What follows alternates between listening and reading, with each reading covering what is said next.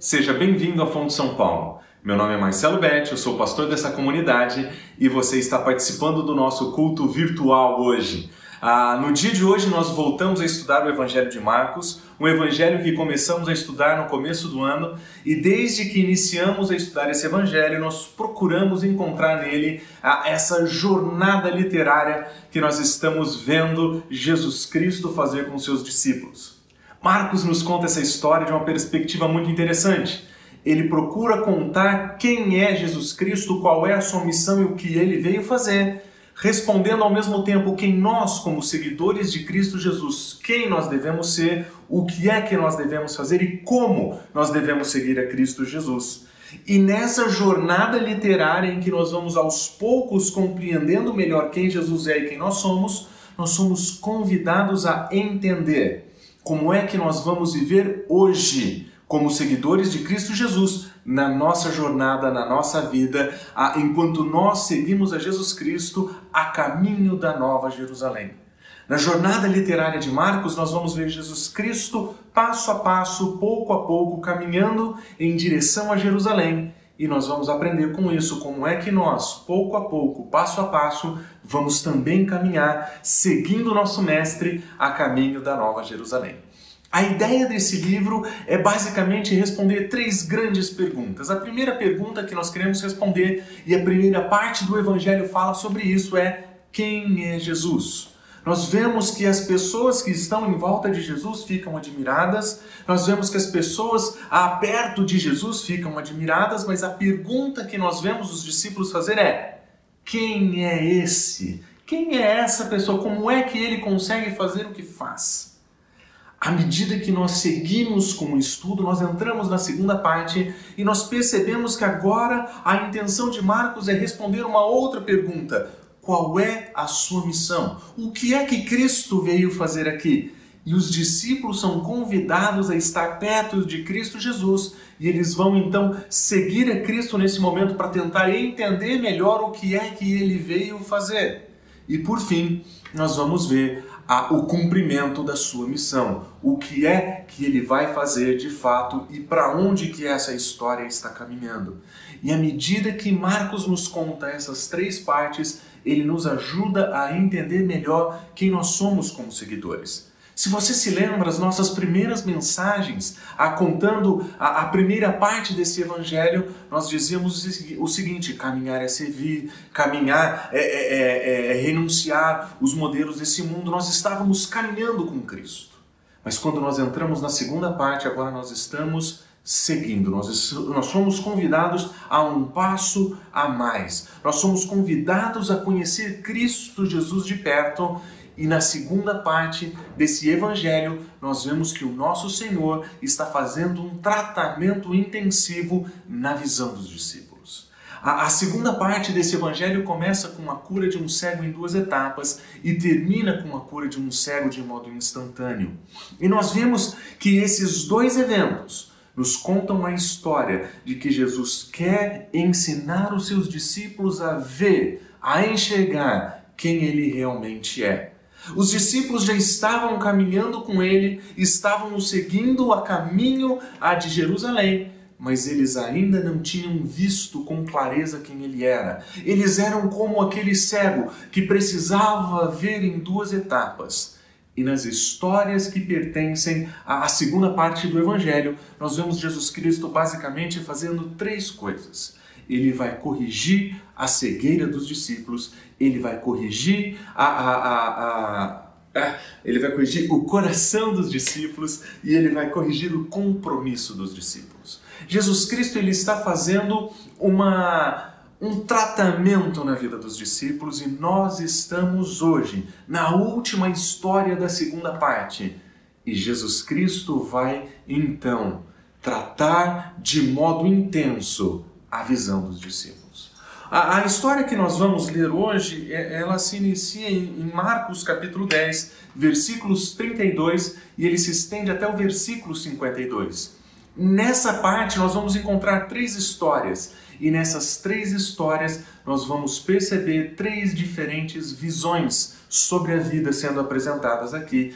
E aqui nós vamos ver o encerramento da segunda parte desse evangelho, quando Jesus finalmente vai convidar os discípulos a enxergar verdadeiramente, e nós vamos aprender que seguir a Jesus Cristo é ver, ver com a nova perspectiva, ver com novos olhos, e nós vamos perceber como é que Marcos nos ensina essa história. A primeira parte, a, a, primeira história contada, a descreve a visão que Jesus Cristo tem da vida. Nós vamos ver vários daqueles temas que Marcos adora nos apresentar, como por exemplo no versículo 32 diz: Eles estavam no caminho, eles estavam indo a, em direção a Jerusalém. E observe que bonito: Jesus ia adiante dos seus discípulos. Essa é provavelmente a primeira vez que nós vemos os discípulos atrás do Mestre. Eles estão seguindo a Jesus. Eles estão entendendo que a vida do discípulo é uma vida de seguir o Mestre. Mas observem, eles estavam admirados e eles estavam tomados de apreensões. Existia um misto de sentimentos aqui. Ao mesmo tempo em que eles estavam admirados por quem Cristo é, existiam perguntas, existiam dúvidas. Eles não tinham exatamente certeza ah, de quem ele era ou o que ele vinha fazer. O que nós já vimos é que eles sabiam dizer, eles sabiam explicar, eles sabiam demonstrar que, que Jesus Cristo era o Cristo para eles, mas eles pareciam não entender exatamente o que isso significava. E nesse momento, Jesus Cristo, percebendo a situação e o sentimento misto, ele resolve apresentar qual é a sua perspectiva, o que é que ele vê à sua frente. Observe o que ele diz. É, Jesus, tomando-os à parte, os doze passou a revelar-lhes coisas que deveriam sobreviver, dizendo: Observa o que ele diz. Isso é o que está à nossa frente. Prestem atenção. Eis que subiremos para Jerusalém e o filho do homem será entregue aos principais dos sacerdotes e aos escribas, condená-lo-ão à morte e o entregarão aos gentios. Hão de escarnecê-lo, cuspir nele, açoitá-lo, matá-lo, mas depois de três dias ele ressuscitará. Jesus Cristo percebe que aquele momento de admiração dos discípulos precisava de uma clarificação. Eles achavam Jesus lindo, eles achavam tudo muito belo, mas essa é a terceira vez que Jesus Cristo tem que chamar os seus discípulos, colocá-los de lado e dizer: presta atenção, gente. A minha missão é outra, porque eu sou Cristo, servo sofredor. A minha missão é ir a Jerusalém e lá em Jerusalém eu vou entregar a minha vida. É lá que eu vou morrer. Os discípulos não conseguiam exatamente entender isso. Eles não conseguiam compreender o que Jesus Cristo estava ensinando. E pela terceira vez, Jesus Cristo tem que ser claro. E das três vezes que Jesus apresenta, nenhuma é tão forte quanto essa. Ele será entregue, ele será condenado, ele será entregue aos gentios, ele será escarnecido, ele será cuspido, ele será açoitado e finalmente ele será morto a quantidade de detalhes que Jesus Cristo apresenta a respeito da sua missão é, é, é, claro demais, é evidente demais. Mas a visão dos discípulos ainda não tinha compreendido exatamente o que ia acontecer. O que nós estamos vendo aqui? Nós estamos vendo o que Jesus vê. A Jesus Cristo ele é muito claro a, a respeito de quem ele é e da missão que ele tem. E uma das coisas muito interessantes que nós vemos no modo como Jesus Cristo vê o seu tempo aqui na terra, ele diz o seguinte: Eu tenho uma missão e eu vim cumpri-la. Isso inclui sofrimento, eu não vou fugir dele. Isso inclui perseguição, eu não vou fugir. Isso inclui prejuízos, perda e vai custar a minha vida, mas Jesus Cristo está convencido de que é assim que as coisas têm que ser e ele está resoluto, ele está convencido de que é assim que ele vai enfrentar a sua missão. Mas você percebeu qual é o último verbo que ele usa? Ele diz: depois de todas essas coisas, ressurreição. Eu vou morrer mas eu vou ressuscitar. Jesus Cristo aqui apresenta a sua perspectiva da sua missão. Eles sabem que os sofrimentos estão chegando, mas eles sabem que existe um triunfo final. Existe no final dessa história um triunfo, uma grande inversão, uma grande mudança, uma grande vitória. Existe glória no final da missão. E é muito interessante a ordem que Jesus dá para isso. Ele diz: primeiro sofrimento, depois vitória. Primeiro sofrimento, depois glória. E a visão de Jesus Cristo sobre como a vida deve ser, ela tem uma ordem muito específica. É primeiro sofrimento, depois a glória. E via de regra, essa não é a visão que nós carregamos da vida. Muitas vezes nós olhamos para essa vida como se essa vida fosse tudo o que existe. Como se todos os nossos triunfos, todas as nossas vitórias pertencessem a esse momento. Como se nós estivéssemos aqui para cumprir as nossas missões, colocar em dia os nossos planos, cumprir as nossas metas e então encontrar o nosso sucesso e encontrar a nossa glória. Sermos reconhecidos por que fizemos, sermos reconhecidos pelo que conquistamos, sermos reconhecidos pelas pessoas boas profissionalmente que nós somos. A visão de Jesus Cristo é completamente diferente. A visão de Jesus Cristo é: agora é hora de missão, agora é hora de sofrer pela missão, agora é a hora de estar disposto a carregar a sua cruz e seguir a Jesus Cristo. Porque seguir a Jesus Cristo é carregar a sua cruz, é decidir sofrer por Ele, é decidir abraçar a possibilidade da morte para cumprir a missão. A visão de Jesus Cristo é diferente. Jesus Cristo vê a, a vida com uma ordem diferente. Mas os discípulos não veem assim.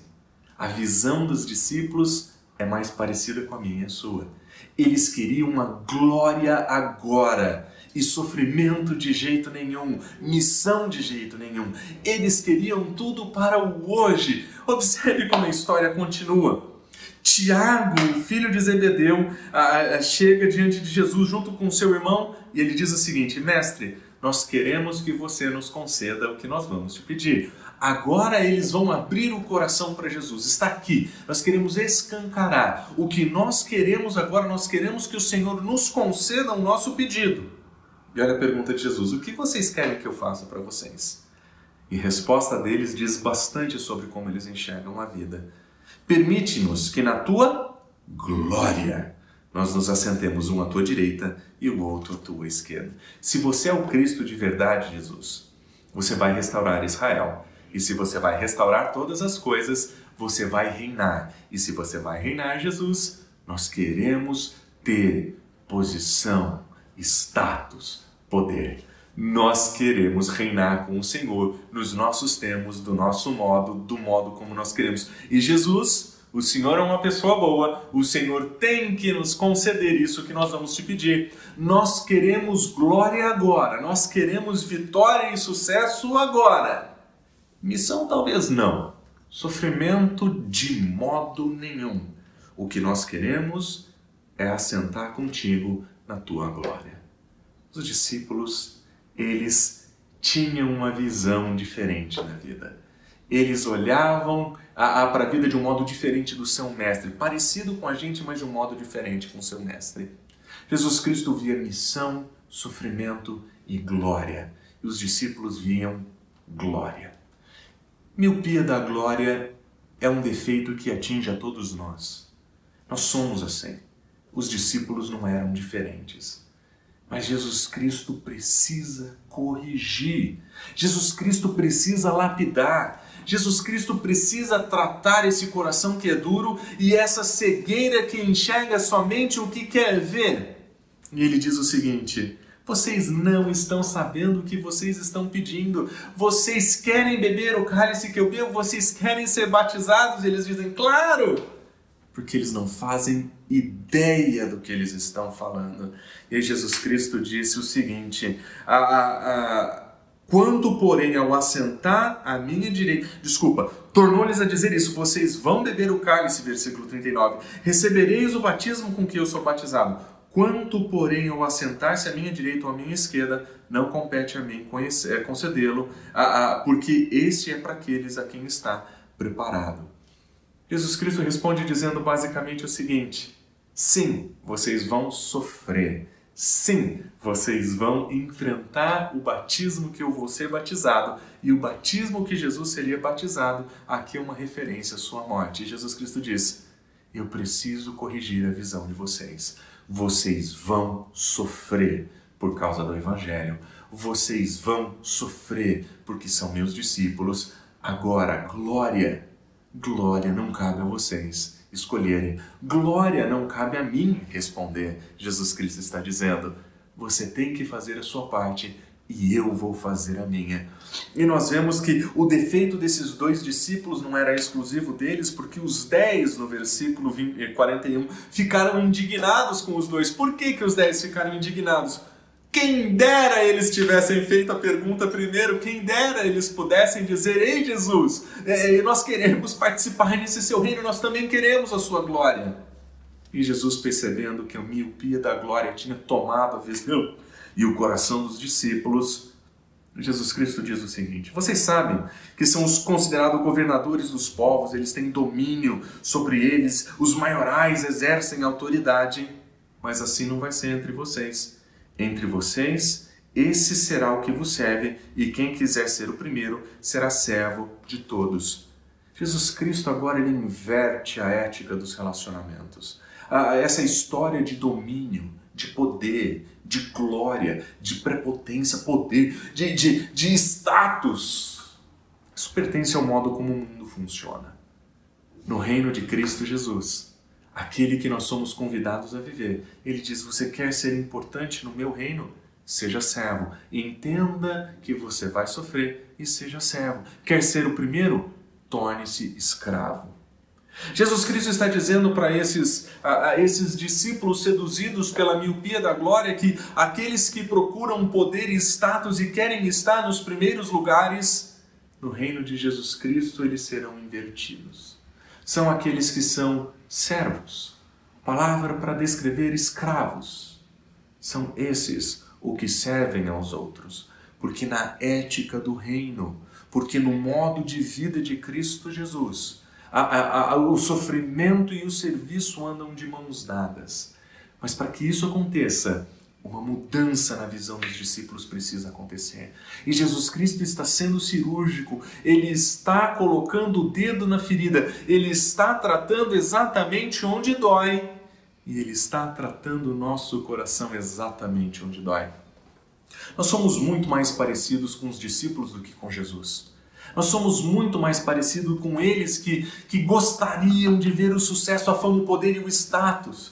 Nós gostaríamos das nossas mídias sociais cercadas de seguidores. Nós gostaríamos que aqueles que trabalham com a gente reconhecessem o nosso valor. Nós queremos os cargos de gerência, presidência, nós queremos ser CEOs. Mas Jesus Cristo está dizendo que, da perspectiva dele, o sofrimento é inevitável e o serviço é mandatório. Nós estamos aqui para cumprir a nossa missão. Nós estamos aqui para servir uns aos outros. É para isso que nós estamos aqui. Existe uma glória, existe um amanhã, existe uma vitória última. Mas isso é lá na frente, não é agora. Mas é a miopia da glória que toma conta desse mundo, que toma conta dos discípulos, é a que toma conta do nosso coração. E nós precisamos de uma cirurgia nós precisamos de um milagre. Nós precisamos que o Senhor Jesus cure a nossa cegueira para que a gente possa enxergar como ele enxerga, porque nós somos muito parecidos com os discípulos. Nós vemos os, o mundo nos termos dos discípulos, mas nós precisamos aprender a ver a vida através da ótica de Cristo Jesus. E para nos ensinar exatamente isso, Marcos nos conta mais uma história, a história de um cego uma história de um cego que precisa ser fisicamente curado para ver quem Jesus é. Olha que história bonita. Ele diz o seguinte: eles foram para Jericó, versículo 46. E quando saía de Jericó, juntamente com seus discípulos, numerosa multidão, Bartimeu, cego e mendigo, filho de Timeu, estava sentado à beira do caminho. Tem algumas coisas muito interessantes sobre essa pessoa. Primeiro, ele tem um nome.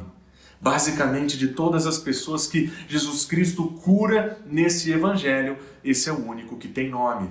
Provavelmente porque as pessoas que leram esse evangelho pela primeira vez o conheciam. Eles sabem quem são, quem é essa pessoa, mas observe, ele era cego, ele era fisicamente impossibilitado de enxergar. Mas ele não era somente isso. Ele era um mendigo. Na escala de valores da sociedade, esse era um ponto bem baixo. Diferente daqueles que queriam prestígio e poder, nós encontramos alguém que não tem nada disso. Não tem dinheiro, não tem recurso, não tem vitória, não tem glória e não tem perspectiva de encontrar, não tem perspectiva de conquistar nada. É um cego e incapaz de ver vitórias, de ver grandes coisas acontecer. Ele está à margem da sociedade, mas mais interessante, ele está sentado à beira do caminho. Se você lembra da parábola de Jesus, quando ele conta sobre a história dos quatro, as quatro diferentes solos onde, onde a mensagem do evangelho chega, a primeira delas ela está à beira do caminho. Esse cego, ele é incapaz de ver, ele é incapaz de mudar a sua sorte e ele é incapaz de seguir a Jesus Cristo porque ele está à margem, ele está longe, ele está separado. Diferente dos discípulos. Mas observe o que ele diz.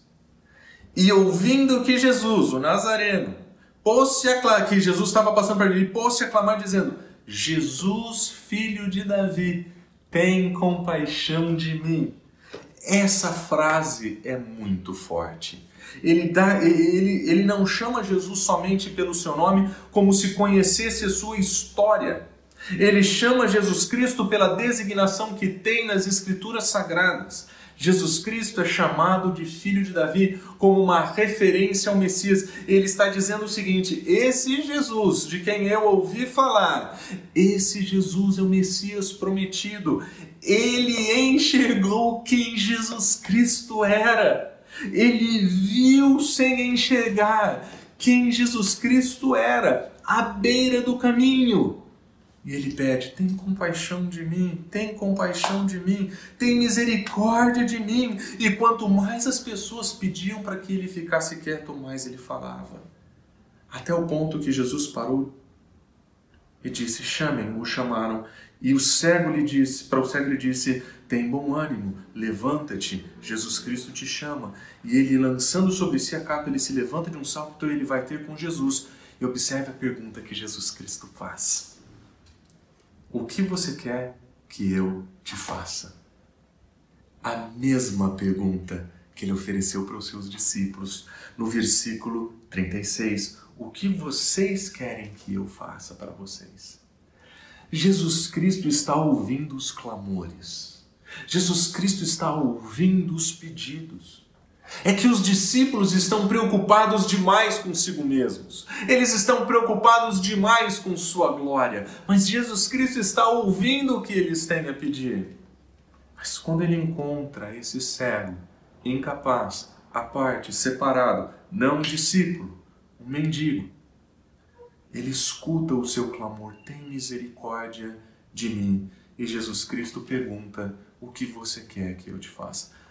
Qual seria a resposta que você daria se você ouvisse o Senhor perguntando: O que você quer que eu te faça? E esse cego foi no lugar certo: Mestre, eu quero voltar a ver. Aquilo que os discípulos eram incapazes de enxergar aquilo que os discípulos foram incapazes de perceber. Esse homem percebeu e viu quando era cego. Mas ele pede: Eu quero voltar a ver. Eu preciso de um milagre na minha vida. Eu preciso que a minha cegueira física seja finalmente rompida, porque eu quero voltar a ver. Eu já vi um dia, eu deixei de ver e agora eu quero voltar a ver. Então Jesus Cristo disse: Vai, a tua fé te salvou. E imediatamente ele tornou a ver e seguia Jesus estrada fora. Ele volta a ver, e o que ele vê à sua frente é Cristo Jesus, e então ele decide seguir a Cristo estrada fora. Agora ele não está mais à beira do caminho, agora ele não é alguém distante, agora ele é alguém que segue a Cristo Jesus de perto. Quando ele abre os olhos, ele finalmente enxerga, ele vê Jesus Cristo e não tem nada mais do mundo que ele queira fazer do que seguir a Cristo Jesus. Ele entendeu a visão de Cristo Jesus do mundo. Ele entendeu que agora é hora de seguir, que agora é hora de acompanhar o Mestre. Jesus Cristo via a sua missão, os discípulos viam a sua glória, mas esse homem via Jesus Cristo. O que é que você vê à sua frente? O que é que você encontra à sua frente? Será que nesse momento de distanciamento, nesse momento de reclusão, será que você só tem olhado para você mesmo? Será que você só vê à sua frente os seus planos, os seus alvos, as suas metas, os seus muitos trabalhos?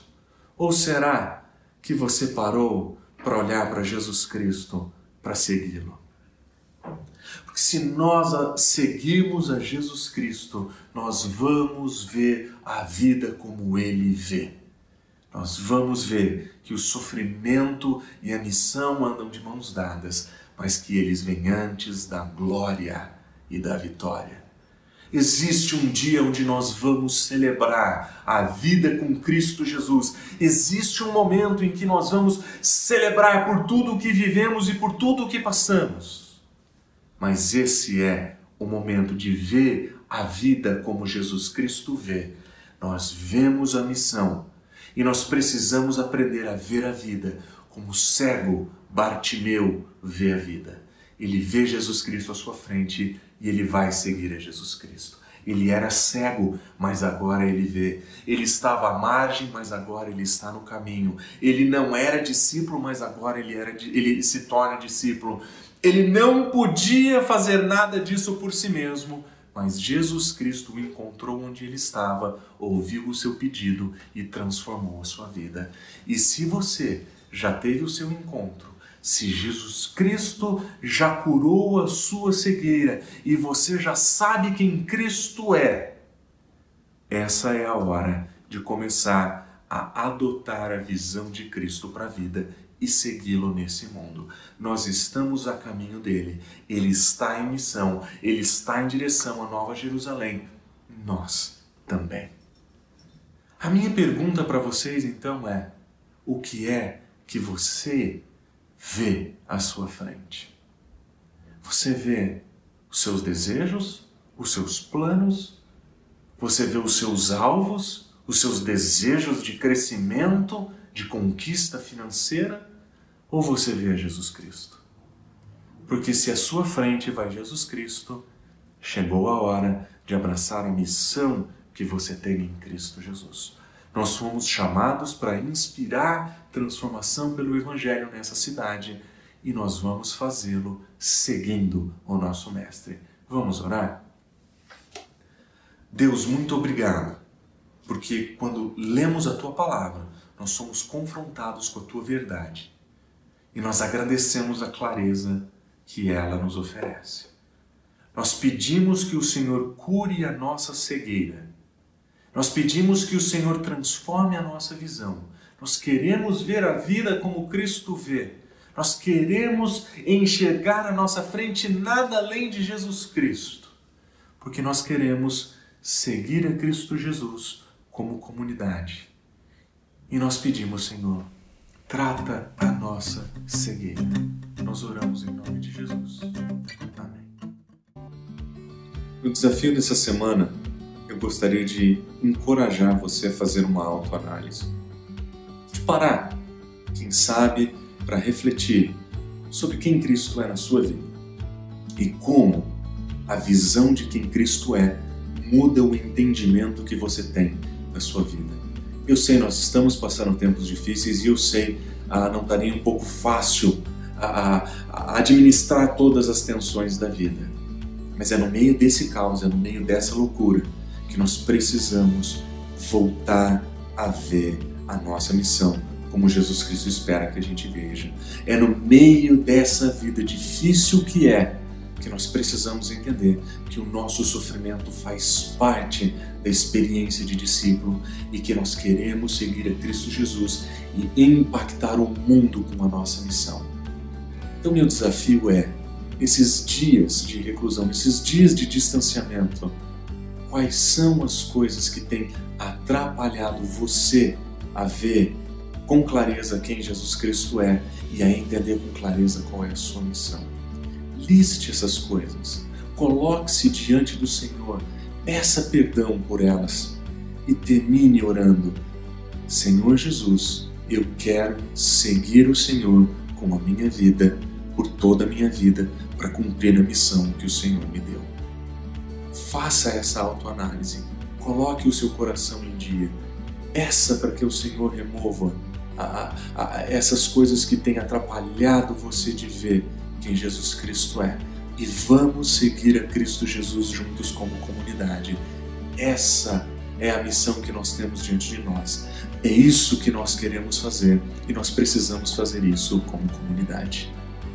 Espero que você tenha uma excelente semana uma excelente oportunidade de refletir sobre quem você é como discípulo de Cristo Jesus.